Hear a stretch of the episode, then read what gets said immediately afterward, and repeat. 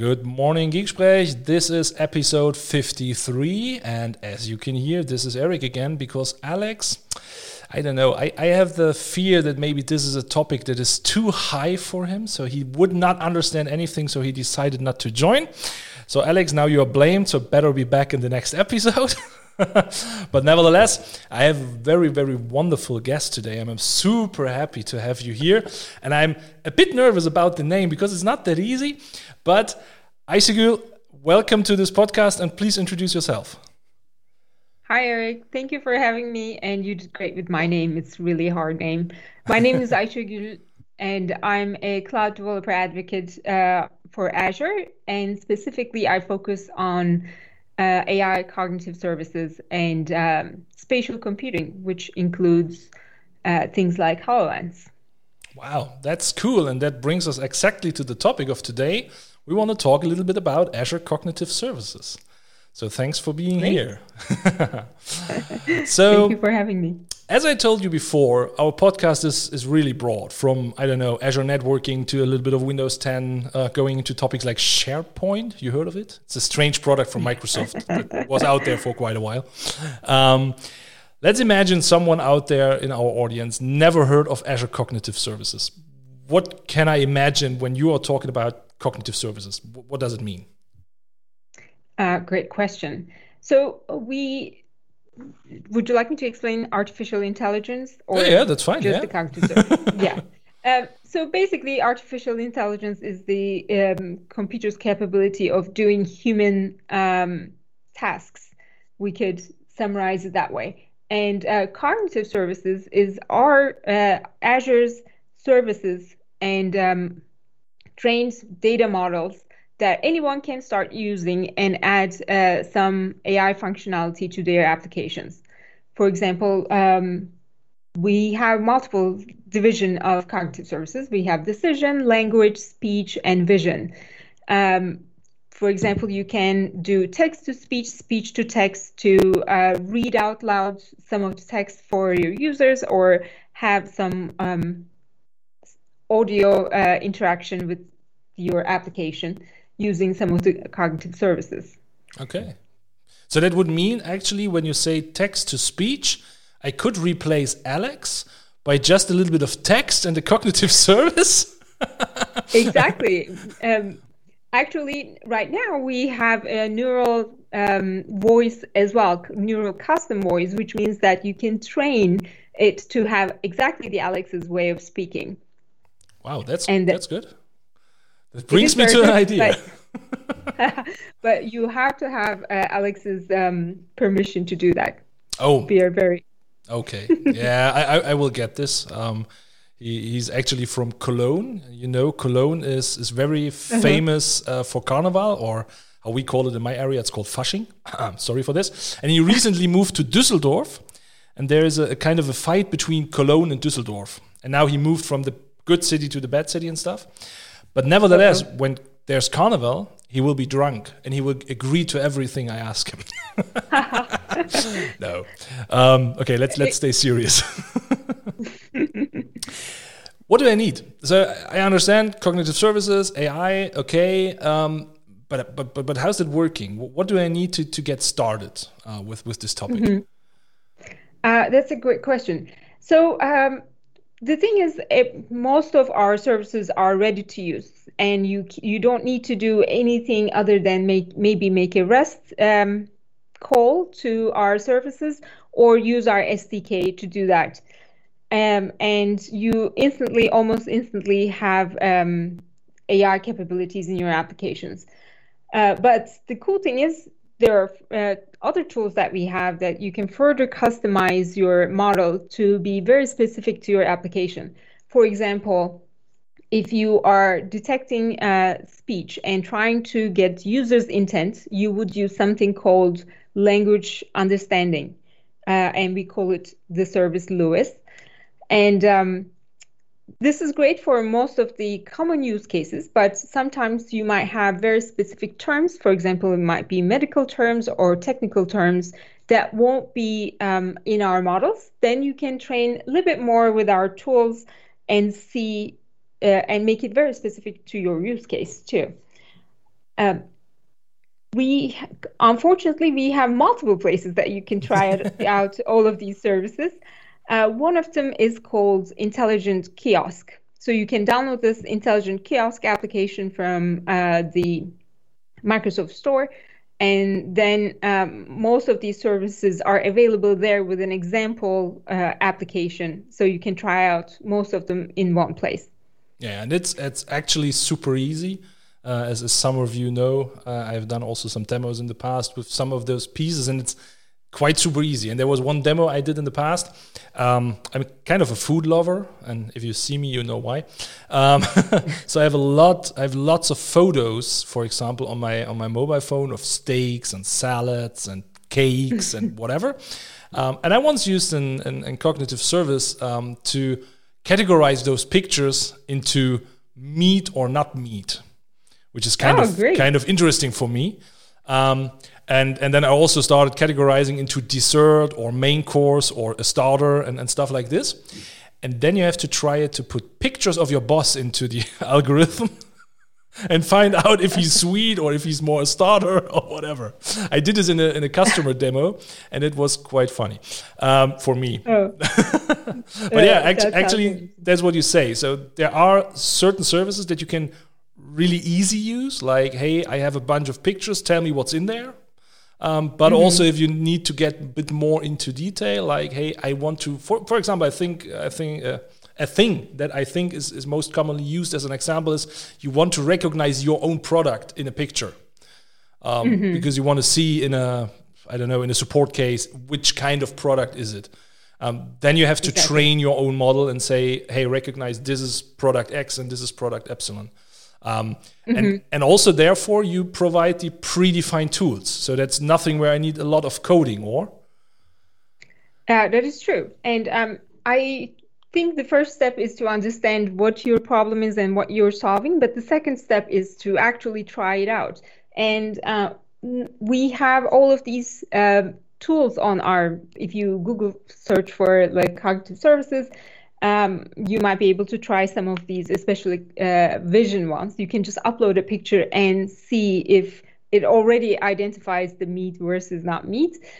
Uh, and uh, but one, if you have something a little bit more specific, for example, I had all of these uh, head-mounted displays, which is VR headsets and AR headsets, and they look pretty similar, and um, they're pretty new if you think about it. So we don't have that many pictures of them out there. So uh, I trained the model, my model, to identify between HoloLens 1 and HoloLens 2 versus the VR headsets, for example.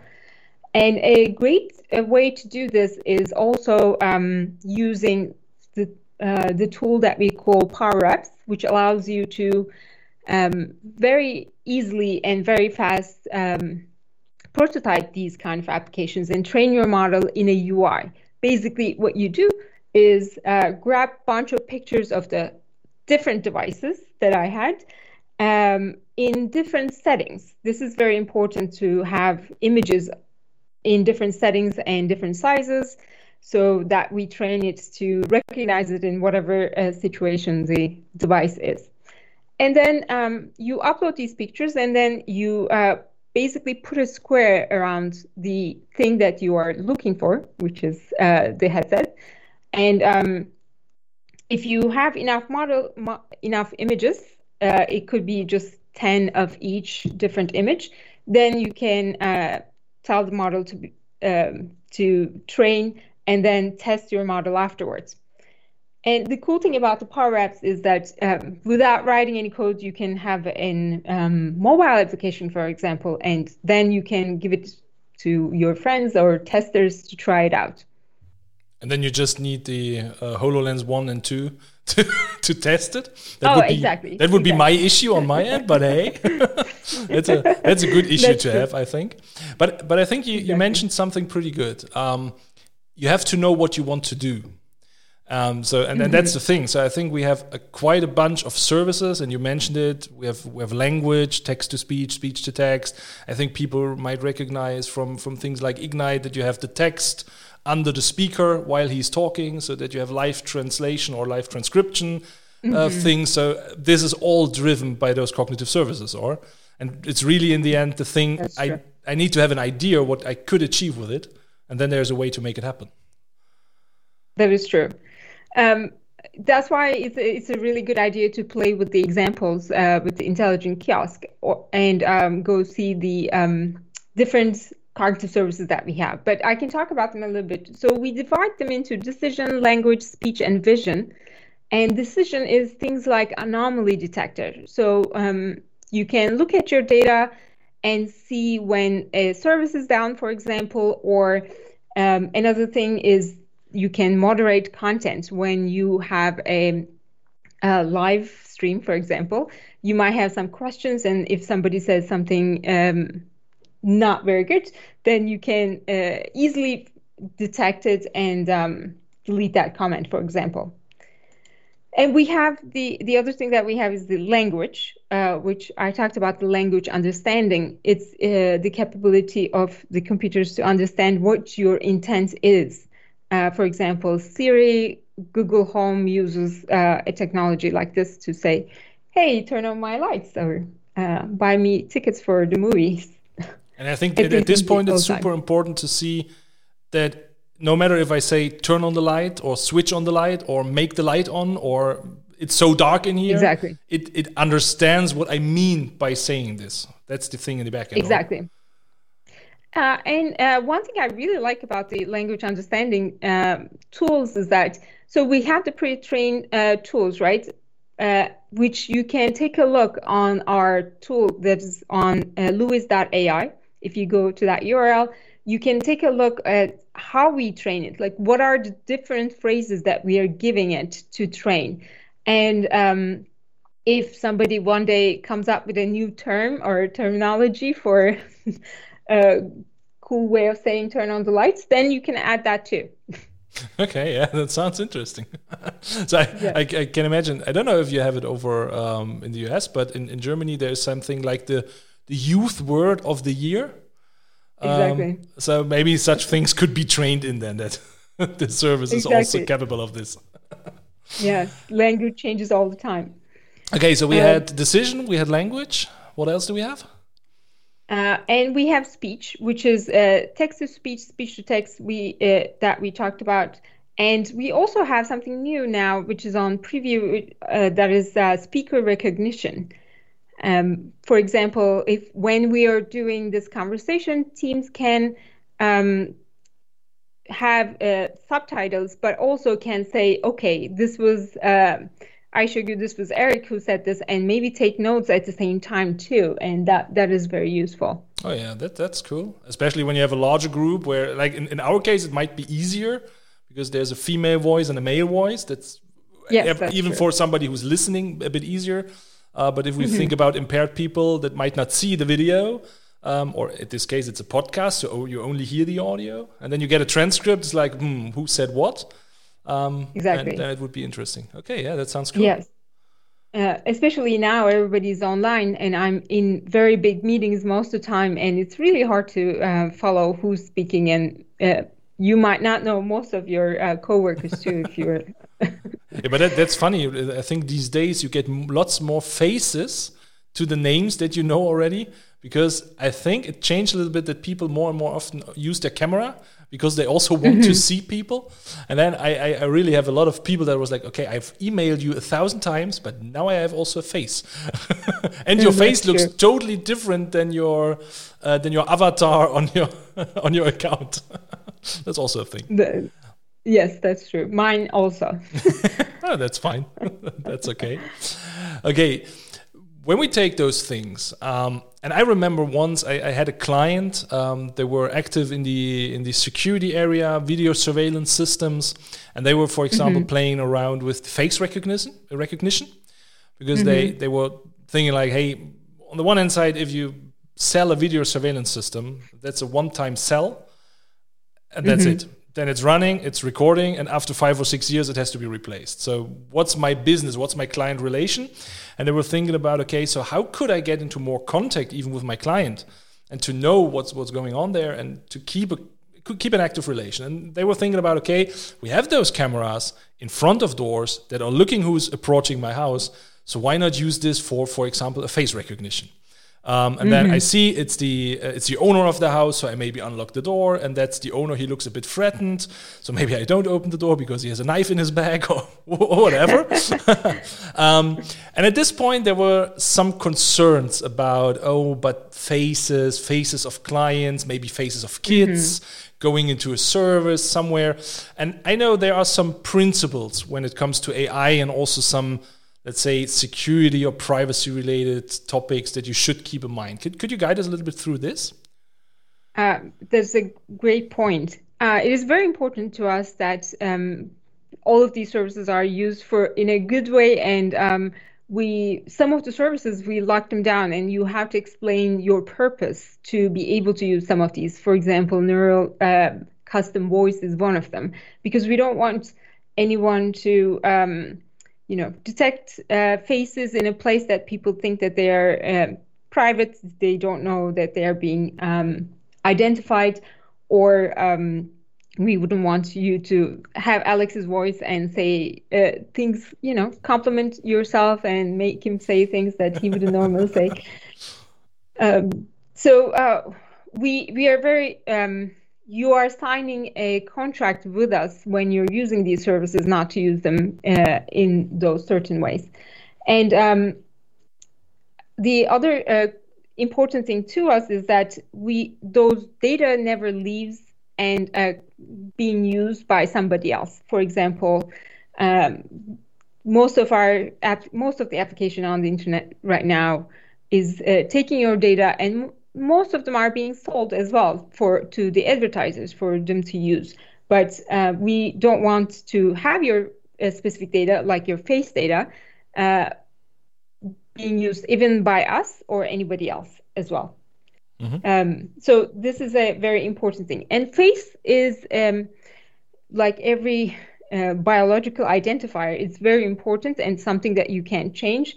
And uh, that this is something definitely that you have to act to make sure that the the users, people coming into your store, or if you're using in a store, or um, if you're using it on an application to identify people, they you have to have their permissions to um, use these yeah, as an identifier.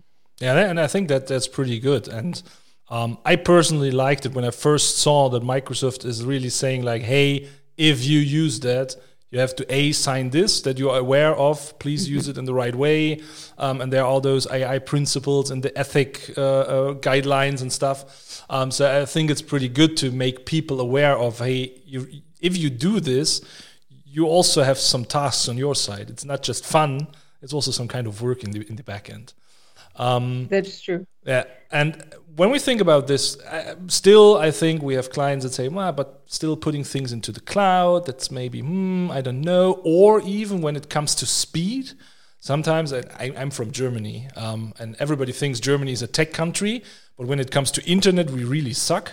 So slow internet is our best. Um, so latency might also be an issue. If I really want to mm-hmm. recognize someone very fast, putting his mm-hmm. picture into the cloud and waiting for the response might take too long. And I'm running in front of the glass door because it didn't open so fast. Um, so there's also a way to get those tr- models down into containers, I think. Can you tell a bit about this? Yes. Uh, yes. And uh, most of our services have container support right now, and um, we, we are working on the rest of them that doesn't have. Uh, which allows you to run these models, the AI models, in your device or in your own network, and uh, the data never leaves. So if you are doing the face detection, those uh, pictures never leaves your uh, own network or own um, device. Um, and this is a really cool thing for both security. This might be a very sensitive data. This might be a health data, for example, that uh, you don't want to.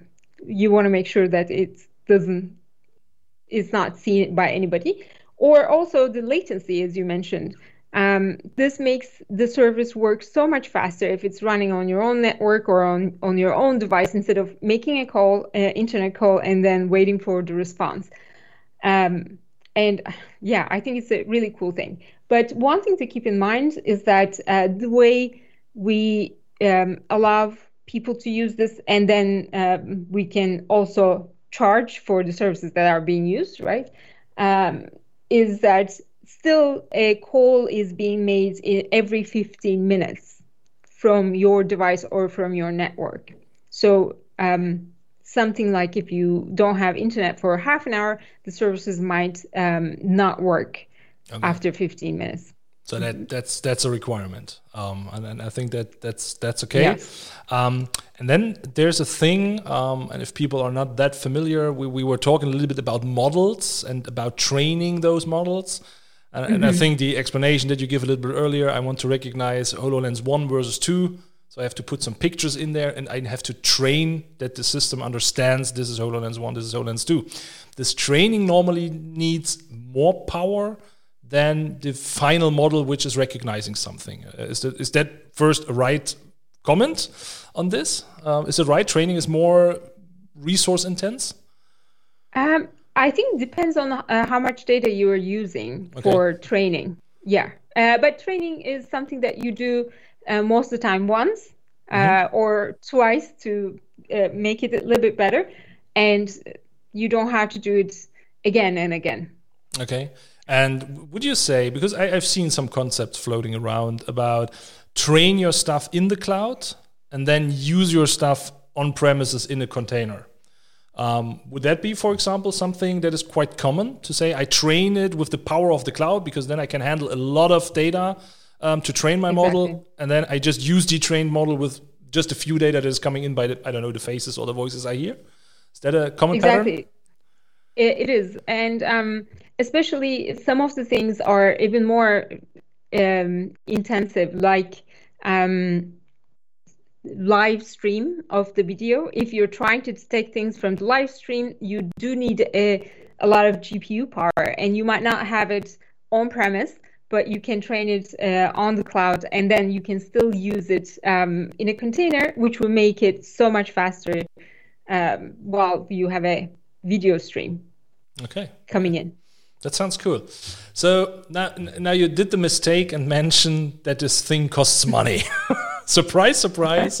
if, if a company has a product, it costs money. Um, mm-hmm. Can you elaborate a little bit on how, how does cost work? So I've, now people know I can buy a license and I have something. And the fun mm-hmm. thing I just want to share you, there was, I have to be very careful. There was once a company, organization, whatever, that reached out to one of the companies I worked before my current company. Uh, and they reached out to us and said, We want to have 5,000 pieces Azure Cognitive Services. Hmm. And it was funny. And I asked them, Okay, what's the shipping address? where, where should we send those pieces? So how does it work? Um, so, and I think I still think people are thinking in licenses and, and pieces and countable things. So, so how does it work? How do I have to pay for those services? Uh, very good question. So there are two parts as you mentioned. One of them is training, like how much data that you're using to train uh, defines uh, how much it's going to cost you to train your model. And then uh, in terms of using, how how many times you're making that call, sending a picture, for example, or using a picture to detect something. So it depends on how much you're using, basically. And uh, we have actually great articles uh, that is new in our documentation that shows you all of the tools. And uh, you can actually um, put in, okay, 5,000 times a month, I'm going to make a call to detect faces. And um, the amount of data that I'm going to use is 200 to 1,000. And then you get an actual price before you start using it before you invest in uh, you know implementing all of these services which is really cool i think. Yeah absolutely. And and i think especially with those services it's sometimes also kind of a, a juggling game. Uh, if it sometimes you don't know what you will run in the end because you may start exactly. up with a with a small idea of oh it would be a cool idea to do xyz and then you see a huge growth in your service because it was really a great idea and then it's good to see uh, how, how the costs are, are developing over time, I think. Exactly. I mean, if you're uh, using a custom model, you might be able to do this one thing in with 30 images or 30 data sets, but versus it could be thousands, right? Yeah. If it's something very specific. So it, it's good to see. And what's the? You mentioned that um, the Docker version also connects back to the service to to report on charges. So how does this work? Is there any difference or? Um, there is no difference. Uh, the, the thing that's happening is that uh, how many times you are using the service to, for example, detect the face, right? Uh, we have the count, and that's the count that's going to Azure uh, to our cost centers okay. to charge you the right price. Yeah. Wow. Okay, so I hope to see a lot of uh, future uh, cognitive services projects now, as people know how easy it could be. Um, so maybe let's have a bit uh, look into what's going on right now in the market. So I, I, know cognitive services are out there for quite a while. Uh, I'm, I'm personally mm-hmm. playing with it also for quite a while. Have some funny demos. Um, my favorite demo is the service mail, like your email was not polite enough to open a ticket please try again that's always funny because customers can really relate to this because everybody knows a bad support mail um, yes. and if then a cognitive service takes care of it and says like the sentiment is so bad i don't open a ticket for it exactly um, that, that's always quite fun. But yeah, let's let's maybe have a look into things that recently happened. So what are the the, the new stars or the new things? And I think you mentioned already one. Um, but mm -hmm. what are new things in the AI space that are popping up right now that we should know know about? Um, yeah, um, custom neural um, voice is one of them. Uh, so you can train uh, your voice, and uh, this is good in terms of, for example, you might um, want to respond to your customers saying with your own voice or uh, someone a little bit more specific. For example, I have an accent. I can just train train it to uh, read anything in my voice, and um, then I don't have to do as much work, which is nice. I hmm. think. So the next um, next podcast could be done by exactly by your trained voice then. Yes. So what would I use? I would use custom uh, neural voice, and also I would use uh, maybe Q&A Maker, which is our bot uh, AI model, which would uh, I would train it to answer some of the questions, and uh, I have to guess it. Uh, hopefully, will do a better job than I do. ah, all good. um, um, the other really cool thing is uh, spatial analysis. That's part of our vision services. So basically, you can now um, point a camera to a place um, and then detect some of the important things. For example, people moving. And right now, with the COVID, uh, it's very important that um, people keep their distance from each other. And uh, it's also important if you're in a closed space, for example, supermarkets, like how many people are inside. Right now in the US, I don't know if that's the same thing uh, we're in Germany, but there's a one person who has a um, counter in their hands and they count and oh. everyone who goes in and who everyone who comes out. Yeah. Um, other, yeah. That's, yeah. that's the reason we, we, handle it very differently here. Um, so there are some that also have the clickers in their hand. Then there are some stores that really um, have only shopping carts um, as many people are allowed in there. So if there is no shopping thing, you, you can't go in. That's also a thing that I've seen. And especially on the smaller shops, it's just a, a paper at the door. Only six people allowed. Stay out. uh-huh. But yeah, that, that's let's say that's a common thing that we see that uh, right now. Okay, and, that, and that's something yeah. you can solve with this technology. Uh, yeah, I, I I mean, it's very costly, right, to have one person just to count who's in, who's out. Yeah. But uh, this is a really good use of technology, which would be much cheaper than uh, employing a, one person to do this job. And um, you can actually count people, how many people are in, uh, and you can detect uh, the distances between people. And also, uh, one thing that's new coming up this month as a preview is you can detect uh, face coverings, uh, like face masks, oh, okay. which is I think really cool. Quite and, useful uh, these days. exactly. Uh, what, one thing I was considering this service is for accessibility. For example, if you're uh, visually impaired um, and there are people who doesn't wear a mask and you're walking towards them, or they're you know, you can count how many people are there. You can say like, okay, this uh, person is too close to you, and um, I think that would be very useful for someone who is visually impaired. Okay, yeah, that sounds interesting.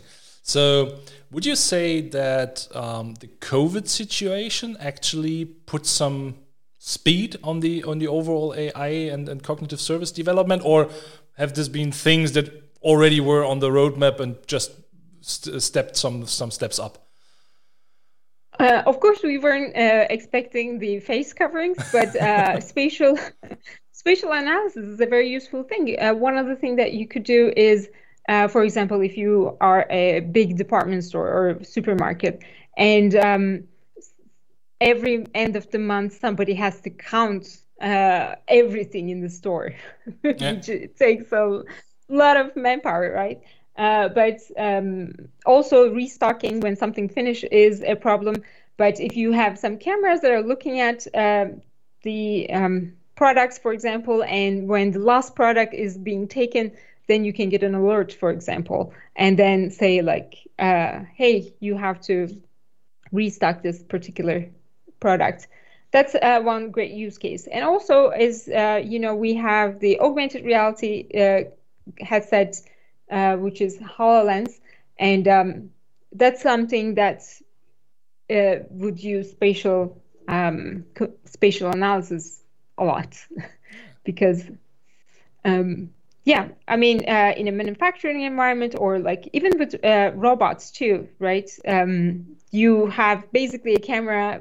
That's what hololens is a lot of cameras. And then you are able to detect things. Yeah. Um, yeah. Okay Cool. So uh, coming back to the Hololens thing, I really think that if Microsoft would give me one, the podcast would be even better.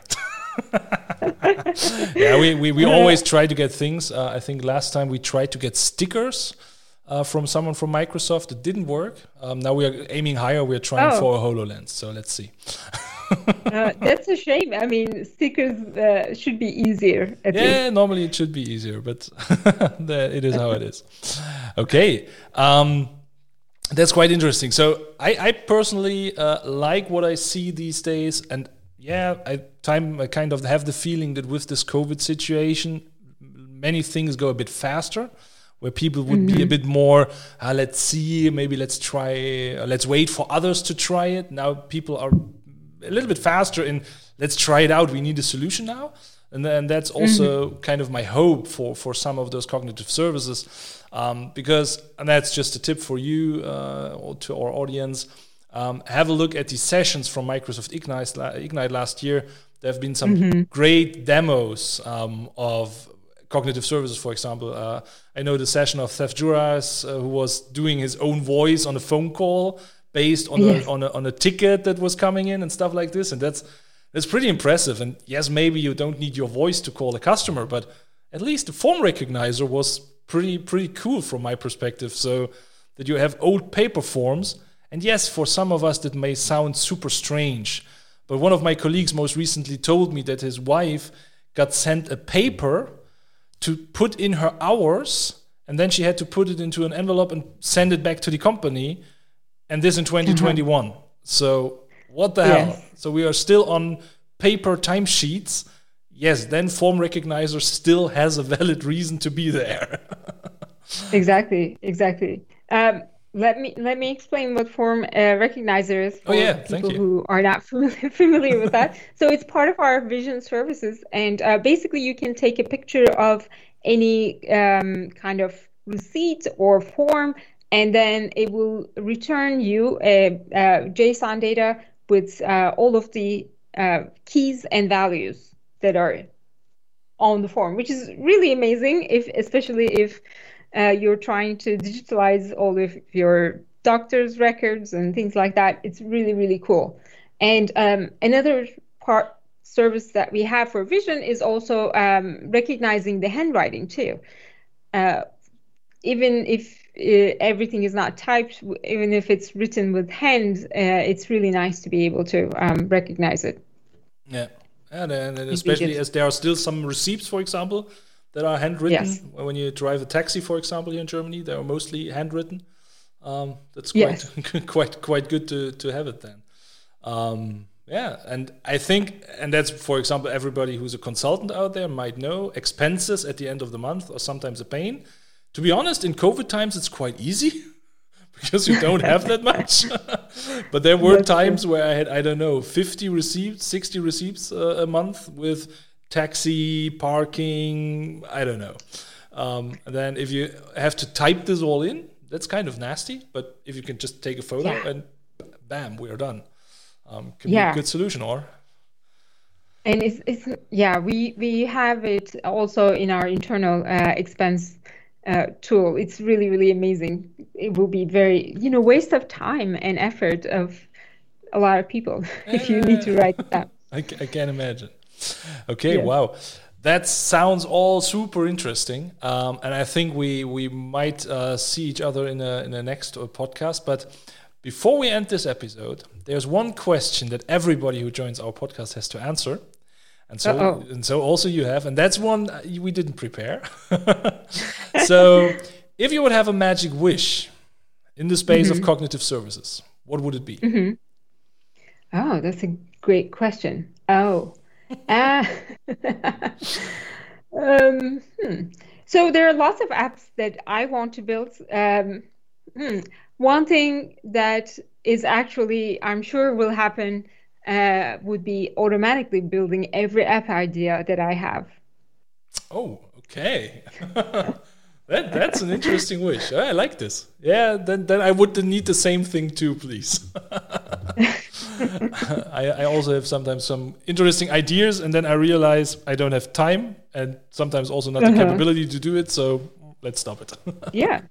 Yeah, Uh, that was good. And uh, yeah, VS Code is using um, VS Code has a tool called Intelli IntelliSense, I think. IntelliSense, yeah. Uh, yeah, and so it's it's really good actually in analyzing your code and tells you sometimes like, oh wow, stop! What is this uh, function? This is too long. You can't do this.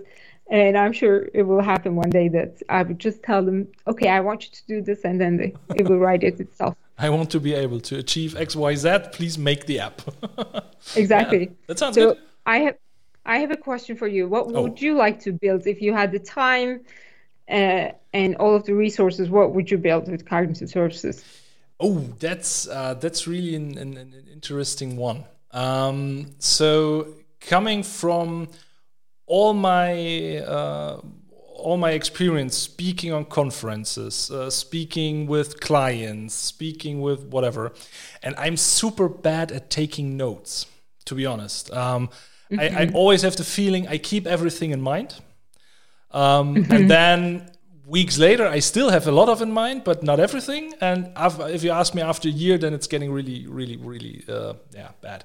Um, and what I would really like is an app that actually listens my conversations or the questions that pop up during uh, an Ignite session or whatever, and takes some notes for me. Oh, I promised someone to follow up on this question. Oh, I, I got those five tasks during the last meeting. Um, so if, if that would be an app, I would really like it. Yeah, it's very doable.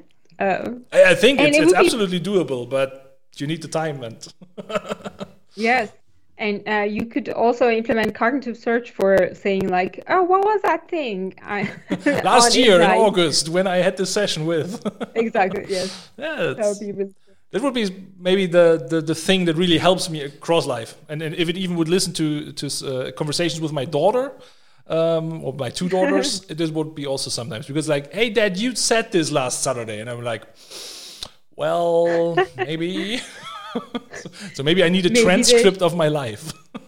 yeah, that's true. Okay, yeah, also a good question. And to be honest, um, we had people uh, that were stuck at this question. Um, last time we had someone who was asked was answering in a millisecond. So I, I ended the question it was like, bam, here's my answer. And I was like, whoa, that sounds interesting. But we also had it once where I, I think it were 50 seconds of silence. And I was like, well, um, and then after a minute or so, we had an answer. So I really had to cut out some part because otherwise the people would think the podcast already ended. so you did quite good. You did, did quite good. Oh, and, great. And you know where this where this question initially comes from. So I became a Microsoft MVP in System Center um, back in Oh, nice. 2015, and I was having a lot of conversations with the System Center team at this time. They were quite relevant before everything moved to the cloud. Um, and they always asked this question. At the end of each session I had with them, they asked, Oh, Eric, if you had a magic wish, what would it be? And I like this question because it's something like, well, well what would be my magic wish? um, and since then, we are challenging everyone in this podcast with this question. So oh, that's, that's a great question. I'm going to use it too. yeah, feel free, feel free. Okay, so thanks for joining. Um, thank you, not Alex, for not joining. Hope you will be back next time. Otherwise, we will bash you more and maybe with some cognitive services. Uh, no, just if you agree. And yeah, thank you for being here. Thank you for being our guest. Um, I think we got a great insight. Um, I really appreciate it. And yeah, thanks for thank being you. our guest. Thank you for having me, Eric. Uh, looking forward to our conversation next time. thanks. Cheers. Bye-bye. Bye.